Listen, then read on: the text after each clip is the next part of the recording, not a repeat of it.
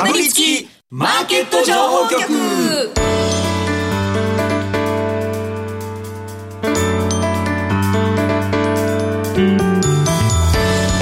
金曜夕方はラジオにかぶりつき皆さん1週間お疲れ様でした。進行役の八木ひとみです。さあ今週もこのお二人とお話し進めてまいります。B コミさんこと坂本慎太郎さんそしてスパローズ大和勝孝さんです。よろしくお願いします。お願いします。え今日は大和さんリモートでのご出演ということですねそうですね。ちょっと車の中で今。卒業アルバム感がめっちゃ出てますけど卒業しない。あのちょっとあのヒロシの一人キャンプのすすめっていう熊本のキャンプ番組で結構全国いろいろ流れるんですけど、はい。その中特番があるんでちょっと今前でみんな収録してますね。あそうなんですか？その時間抜けてあらそうですか。いえいえもうこっちが大事です。ありがとうございます。でもなんか若干逃亡犯みたいに見えますね。真ん中にあった方がいいんじゃねえかと思いますけどね。都会に疲れたっていう。のもあって都会に疲れたというのもあって。そうか真ん中にいきなりゲストがいるからですよね。そうなんです。れ 今日はねゲストをお越しいただきます。はい。紅葉だけ一応紅葉？YouTube の方。紅葉。ありがとうございます。ちょっと赤く赤くなってますよっさん映っていいですよ綺麗ですね やっぱり、は急に寒くなりましたからね。そうですね、うん。えー今日は大和さんリモートで車の中からお届けしてまいります、すいませんえーさて後半ではですね 経済アナリストの増井真理子さんにこれから注目の業界セクターそして関連する注目銘柄じっくりと伺っていきます。さてこの番組は YouTube でも同時配信しています。この後午後5時からは YouTube 限定で延長配信しますので動画でもぜひご覧ください。また番組ウェブサイトには今日の資料をアップしてあります。えダウンロードして参考になさってください今日もかぶりついて聞いてしまうような株情報てんこ盛りでお送りしていきます。かぶりつきマーケット情報局。この番組は岡三証券の提供でお送りします。かぶりつきマーケット情報局。ではまずは今週1週間のマーケットを振り返るとともに来週以降の見通しを坂本さんに聞いていきます。今日も岡三証券提供の資料を見ながら進めていきます。えー、大和さんは携帯であれですよね、ズームという形でなので資料がちょっとちっちゃく映ってるので、結構画面に近寄って見てくださってるので、そうです YouTube ね。あの、はい。びっくりしないでください。確かに。は いあとなんか、これ画面にゴミがついてるのかと思ったら、山本さんの画面がちょっと黒いみたいな、ど真ん中ぐらいのところになんか黒いのがついてるっていうのが気になるあっていう。マジっすか？マジっすか？黒いやつ、はい。なんだろう。カメラについてるんじゃないかなと思いますけどね。はい。そうですあすいませんちょっと経済のこと話してくださいあ、すみません、すみません。そうですね、早速行きましょうか。はい。えー、日経平均ですけれども、今週末はい33,431円51銭で終えました。週間では149円2銭の下落。騰落率でいうと0.58%の下落となりました。えー、為替ですが、足元動いてまして、148円10銭台での推移となっています。為替の話からするけど、円高に行くんじゃないっていう、まあ、話で、なかなかね、これ、ここまでは行くんだけど、147ぐらいまで行くんだけど、するっと円高にならないですね。はい。まあ、円高になる、まあ、要素というかね、えーまあ、日本の長期金利も落ち着きましたし、はい米国もまあかなり早い段階での利下げをね、織り込むそうですねありますから、ええ。なかなかこれがね、えー終わらないというか、まあ、始まらないのか分かんないですけど、えー日本の、ね、変高が進まないという状況ですね。はい。ただあの、今週の週間でいうと、そのまあ小幅下落だったんですけれども、11月月間でいうと、日経平均は8.5%の上昇ということで、で結構しっかりとした月で、えー昨日に関して言えば、えーニューヨークダウですね、うん。終値での年初来高値更新したというお話でしたよね。はい。まあ、ナスダックとかもめちゃめちゃ強いですからね、強いですね。強いですからね。はい。だから、まあ、え今年のナスダック40%弱ぐらい上がってるんじゃないかな。そんな上がってるんですか？ぐらい多分。へー。日経平均は30%弱でしょ、25とかでしょ？うん。うん。えーだと思うんですけど、はい。うん。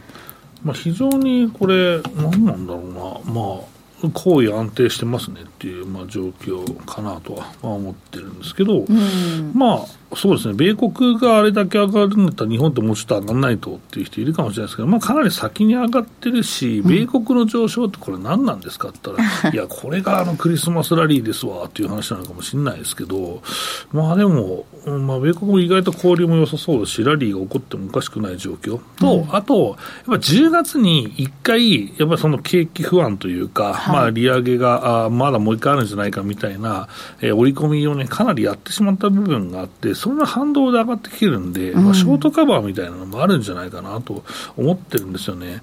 まあ、だからこれがまあクリスマスラリーのように、まあ、見えるというか、まあ、クリスマスラリーの一つになっていると、えーいうことなんじゃないかなと思ってるんですけどね。うんで、まあ、ただね、えー経済指標がもう、これ、えー11月1週の1日に僕が出てるんですけど、まあ、あの、雇用統計はね、はい、あの来週、来週というか、まあ、僕が来週お休みになりますので、えー実際、えーそこでっていう話なんですけど、はい。はい。だからまあ、実際指指標が出てくると、またこれは変わるかもしれないですけど、まあ、だんだんね、参加者も減ってきますしと、えーいうことで、昨日のね、番組ぐらいから僕は、いや、これ案外グロースがいいんじゃねえかという話を実はし始めまして、今週まだこれ下がってるんですけど、まあ、意外とね、このグロースが上昇する、その年末に上昇するですね、え条件というのが実は揃ってきてるんじゃないかなと思ってまして、条件、それはどういったまあ、これは日経平均が高位安定していること、だからはい物色の循環がどんどんどんどん進むっていうことですね、であとはもう長期間下がり続けていたので、まあ、損切りもみんなもうある程度しているのでと。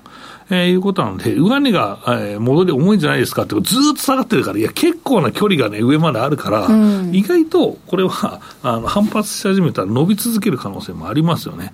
で、まあ、IPO がありますと。なので、まあ、IPO がうまくね、えーまあ、物色されるような感じになって、えーグロス行こうかっていう気にみんななればですね、意外といいんじゃないかなと思ったりしますけどね。なんでまあ、今月限定でね、えーまあ、グロスっていうのを注目してみたいなと思います。なので、僕も来週からね、えー来週いきなりこの番組お休みなんだが、まあ、グロスの銘柄の説明とかもね、入れていきたいなと思ってますけど、こ今日までのすみません、グロースを買うのは、今からも買っといた方がいいのか、あ、もう今から買っていいんじゃないですか。まあ、今月限定だか待つぐらいら。うん。そんなにまあ、下がんないと、もう下がんないっていうか、もう1ヶ月だったらそんな下がるのも高橋出てるんで。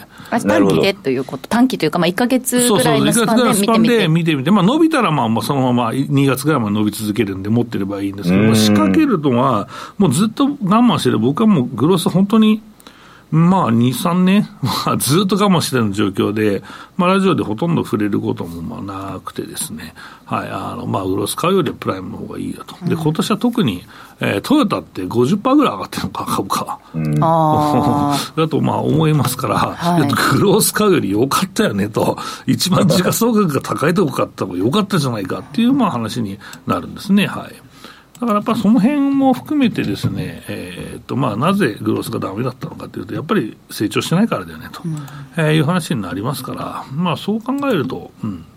えーまあ、今後もね、えーまあ、基本はプライムで行くんでしょうけど、まあ、ちょっとグロス買ってみてもいいやっていう人が増えるんじゃないかなと思ってますで、コメントのもスター現れるかなって書いてる、まあ、一つね、スターがね、うん、えそれ桜インターネットじゃないですかとか言って、もう いや、わかんないですけど、まあだからこういう上昇する銘柄ポコポコあればね、意外とみんな儲かってくるんで、まあ無茶ができるしね。えーまあ年末って意外とそういう参加者が少ないのもあって、まあして株というかまあ短期急騰銘柄が増えますんでね、それってやっぱり時価総額が小さいグロスでしょと、えーいうことなので、ちょっと作戦をね、そっちにシフトしてみたいなと思ってるんで、ちょっとラジオでもね、そういう話を、えー昨日からかな、しっかり話すようにしてます。今お話にありました3778の桜インターネットですが、東証プライム市場の騰落率ベスト30上昇の方で2位に顔を出しています。週間では40%近い上昇となりました。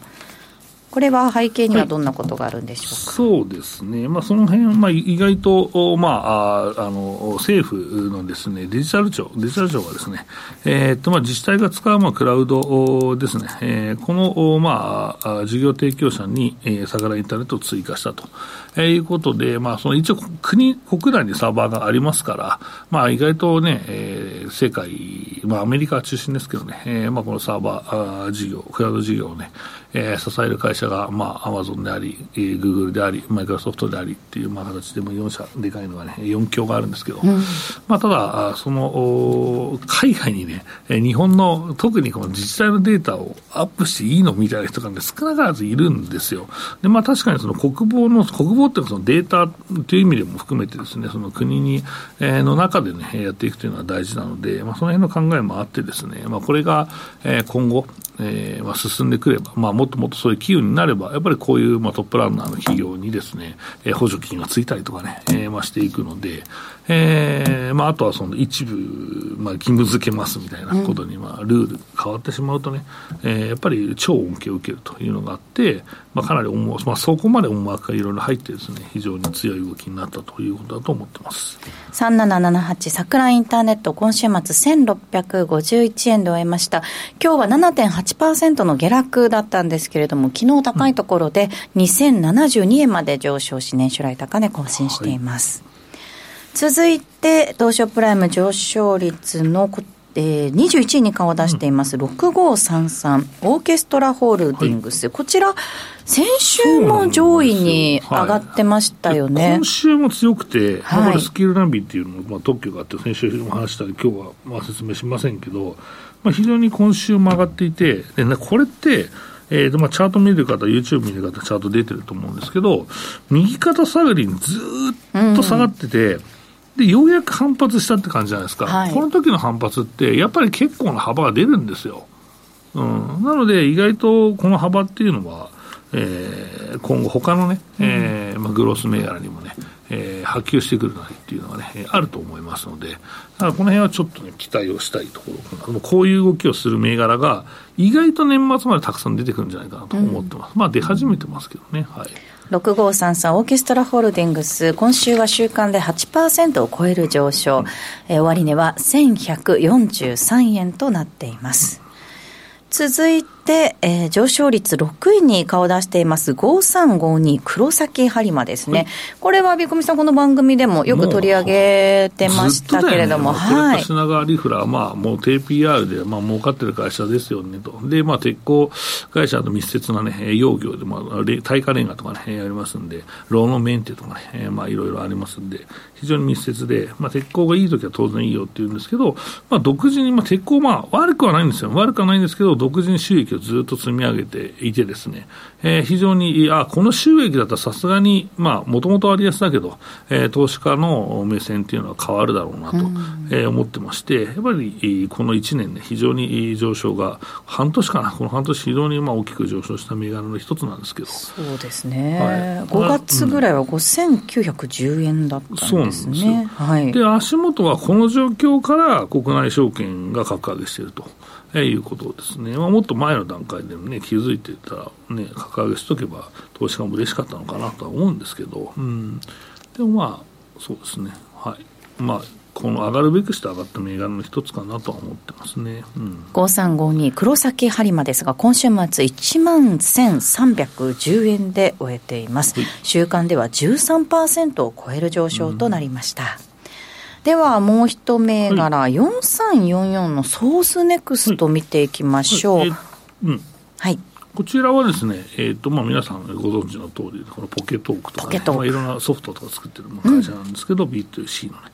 で、えっ、ー、と、このですね、えーとまあ、通訳の需要っていうのがかなり、えー、高まっているようで、まあ、訪日外国人の数もね、かなりもうコロナ前超えるぞみたいな形になってますから、まあ、そんな中で、やっぱりその、まあ、昔に比べての外国人の研修生も少ないですし、やっぱりその語学の語語学の壁というか、まあ、言葉の壁がね、えーまあ、出てきて、これを、えー、なんとかしなきゃいけないっていう動きにこうなってるんですよね。まあ、それで、えー、この、まあ、えー、ポケトークに、うん、えー、意外と、えー、まあ、注目が集まったというのが、まあ、現状じゃないかなと思っています。まあ、もともとかなり業績を戻してて、コロナ禍ね、まあ、低位株としてうろうろしてたんで、まあ、この部分が、あまあ、戻り始めると早いよねっていうところなのかなと思いますね。はい。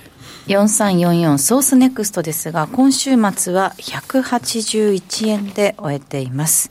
えー、週間では上昇率30位に顔を出していて7%の上昇です。えー、大和さんの画面にいたのは小さな虫だったと、はい、えー、こ のコメント欄に 教えてくださってる方がいらっしゃいました。はい、はい。自然の中にいらっしゃる感じがしますけれども、はい、えー、引き続きお話は延長配信の方でも伺ってまいります。この後はゲスト、増井真理子さんにお話伺います。ここでお知らせです。岡さんオンライン。岡さんオンラインなら、口座開設から最大3ヶ月間、現物信用取引手数料を全額キャッシュバックいたします。キャッシュバック金額に上限はありません。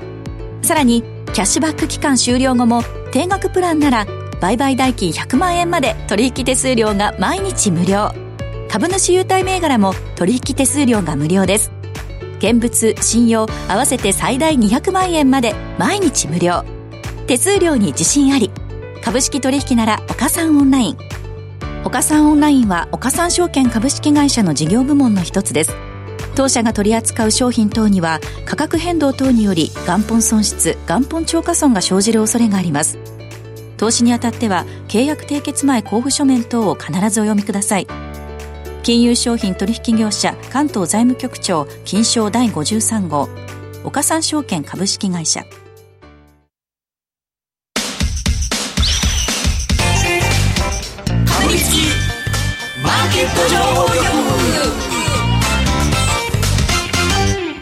ここからは本日のゲスト、経済アナリスト、増井真理子さんにお話伺っていきます。よろしくお願いします。よろしくお願いします。お願いします。今回も業界分析のスペシャリストに、これから注目の業界セクター関連銘柄伺ってまいります。さて、今日のテーマが、化粧品ということですね。はい。めっちゃ興味ある。まずですね、12月決算の企業が大手に多いんですね。で優待とか、まあ、高配当銘柄もありますのでご紹介していきたいと思います、はいお願いします。はい、データから見ていくということなんですけれども、はい、足元の化粧品の出荷額の推移ですね日本の。はい。これがですねちょっと低迷してまして去年は1兆2654億円でした。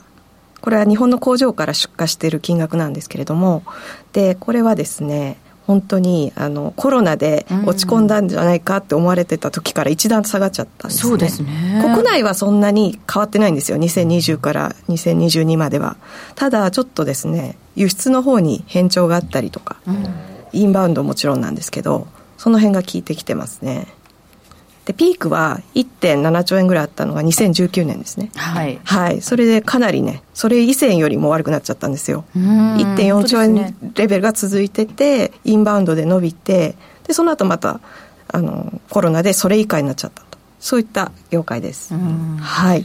これどういったことが影響しているのかっていうのははいこれですね、あの、輸出がですね、まあ大体7000億から8000億ぐらいあるんですけど、中国が半分を占めるようになったんですね。はい。で、まあ確かにインバウンドでちょっと落ち込んだ分は、あの、輸出でカバーできてた時期もあります。うん、で、インバウンドがなんで落ち込んだかっていうと、2019年にですね、中国で EC 法が厳しくなって、あなるほど個人でいっぱい買って持って帰ったらそれが通関しなきゃいけなくなったんですね、で税金払わないといけなくなったんで、あのそれができなくなっちゃったんですよ、中国人の方。であんまり爆買いってそこまでしなくなったんですね、なるほど。はい。でそういうこともあって、まあ、ただそれで輸出でカバーできてたんですけど、それもちょっとね陰りが見えてきたという状況なんですね、はい。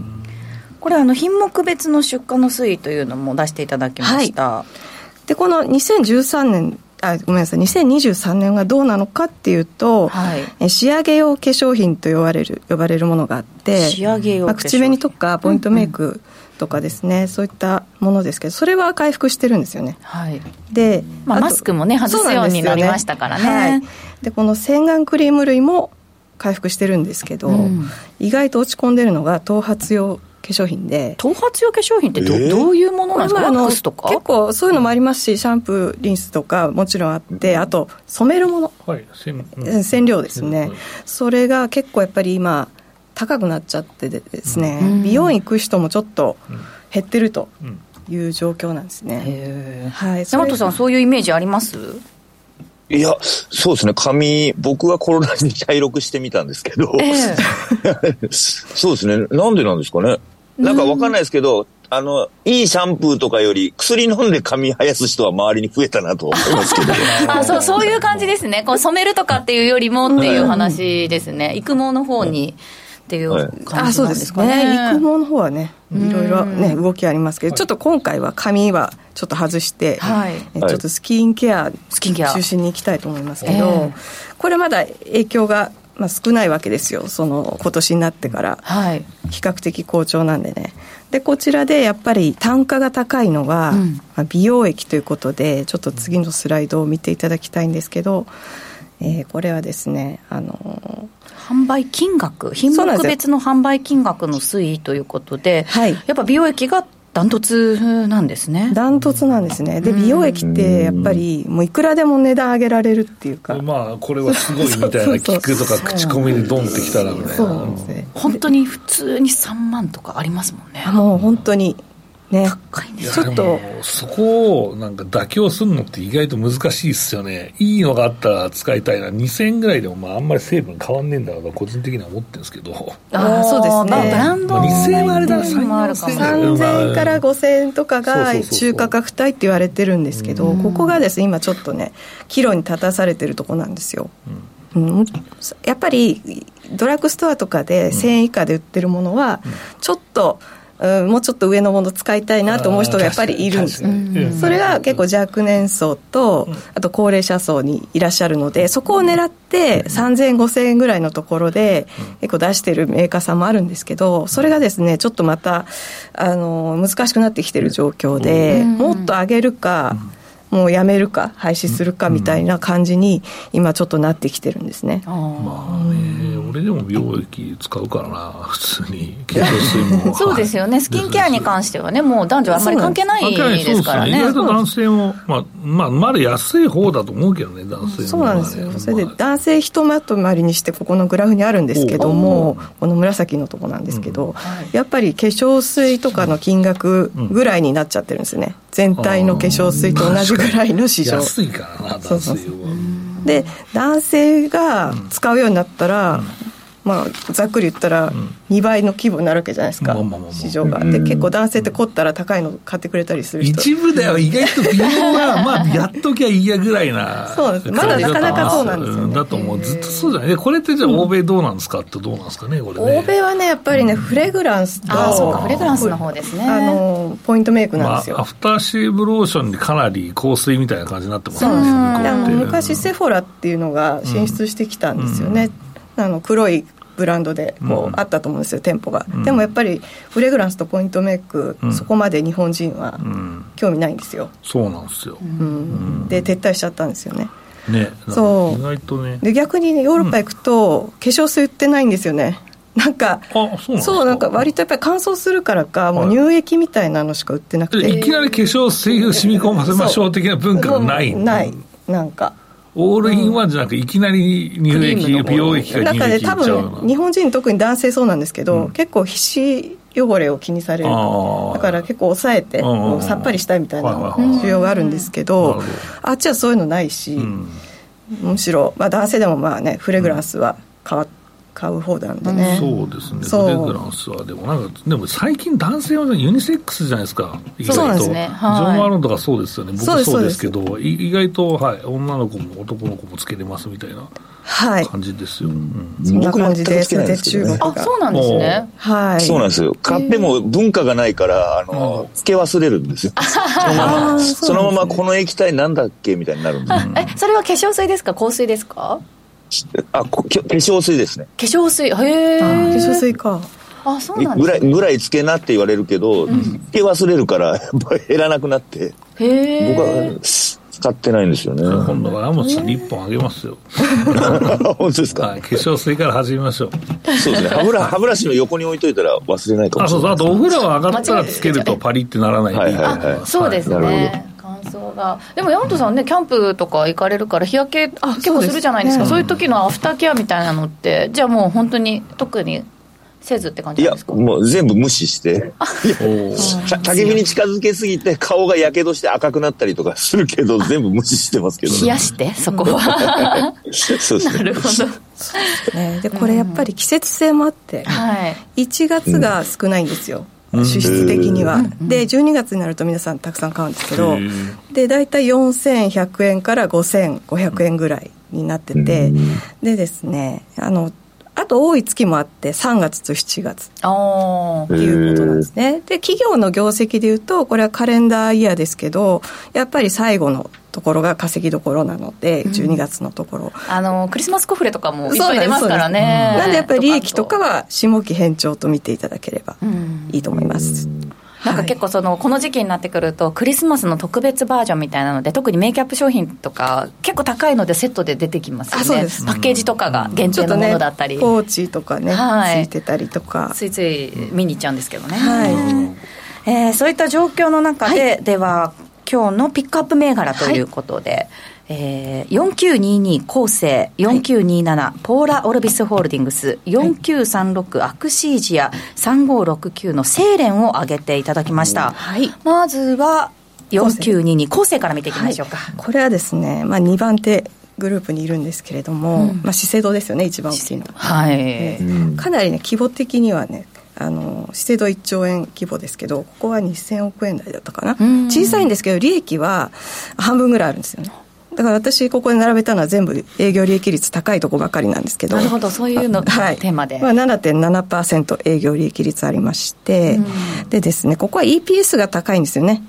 であのーまあ、329円とかあります、はい。でここはですねあの男性にちょっと力を入れようという動きがあって多分この大谷翔平さんの広告を見られたことがあるんじゃないかと。多いと思いますね。結構街中本当に、はい。ね。ただこのこのシリーズってあのリポソームっていうシリーズなんですけど、あの別に女性向けに作ってたやつなんですよね、ええ。特にメンズってわけではなくて。で美容液とかその一部のものだけ作ってるんですよ。化粧水とかはなくてそのなんていうんですかね。他のラインに足すようなイメージで使うの、ものなんですね。だから男性に使ってほしいと。なるほど。こここへ行ってほしいっていうなことるほど。で、まあ、でも化粧水とかはあの他のラインでも男性に結構売れてるということです、でもデコルテってデパコスですよね。あの価格帯的には結構高いイメまあ、中価格帯ではないですね。ちょっと上に行くって感じですよね、そうですよね。うん。そうですね。化粧水で4000円ぐらいですけど、うん。やっぱり美容液になるとね1万円超えちゃうっていうところですかね、はい。でここが強いのはアウト・オブ・ブランドっていうもので、はい。あのここにあの画像も載せたんですけどジル・スチュアートとかあはいはいはいはい。アナスイとかはいはいはい。このアメリカのものなんですけど、ブランド的には、そうですね。これをライセンス契約しててそのあたりも、えーそうです。女性に人気のね、はい。感じなので、ちょっと実はその、あここのブランドって、コーセがやってるんだとか、カネボウがやってるんだって思うことって結構ありますからね。意外と皆さんこ調う、チェックしてみると面白いかもしれないです。お話の続き、この後の延長配信でもじっくりと伺っていきます。ということで、あっという間にエンディングが近づいてまいりました。かぶりつきマーケット情報局。この番組は、岡三証券の提供でお送りしました。えなんで笑ったんですか？いや、ごめんなさい、今、一瞬、大和さんの顔を見るとめちゃくちゃ暗くなってて、大丈夫かなと思って。夕暮れです。はい、ということで、改めて、この、かあっという間にエンディングとなってしまいました。改めてかぶりつきマーケット情報局。この番組は、岡三証券の提供でお送りしました。実際に投資をされる際の判断は、ご自身でしてくださいますよう、お願いいたします。大和さん、います？そこ。いますか？今すいません。あちょっと暗闇になってると、画面に集中してて、ちょっとライト探します。そうですね。ちょっと延長配信なんで、山田さん、はいあの、画面の上がずっと暗いままじゃあれなので、ぜひちょっとすみま。せん、ライト探します。はい、よろしくお願いします。さて、来週は岡三証券投資情報部シニアストラテジストの竹部力也さんにお越しいただきます。どうぞお楽しみに。ここまでのお相手は坂本慎太郎さん、大和勝孝さん、そして増井真理子さんでした。ありがとうございましありがとうございたま。したありがとうございました。かぶりつきマーケット情報局、ラジオをお聞きの方とはここでお別れです。